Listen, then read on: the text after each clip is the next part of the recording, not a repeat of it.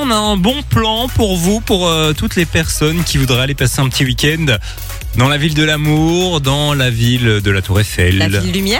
la ville lumière, dans la ville de Paris, Paris. Évidemment.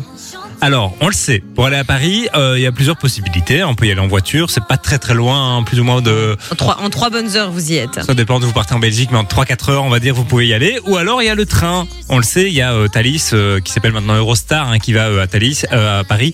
Euh, ça prend 1h20, hein, ça c'est plutôt pratique. Très Tu rapide. fermes les yeux, t'y es quoi. C'est vrai, c'est vrai. C'est ultra rapide.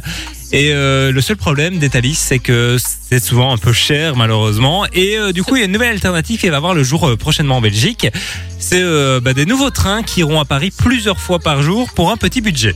Ça, c'est bien. Alors, j'imagine que du coup, on n'est plus sur 1h20 de trajet. Alors Mais c'est sur ça, un peu plus. c'est ça, c'est ça la grosse euh, nuance, c'est que bah, les les les Thalys Eurostar, c'est des TGV, donc des trains à grande vitesse, donc qui vont super vite. Ouais.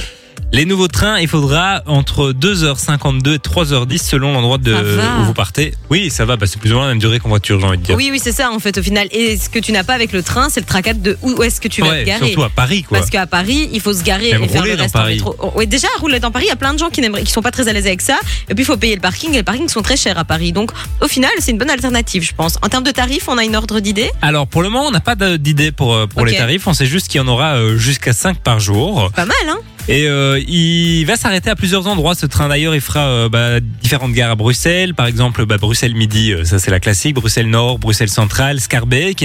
Il passera par Mons aussi, donc les gens qui Ah, sont euh, super. dans la région de Mons ne devront pas monter jusqu'à Bruxelles pour euh, aller dans le train.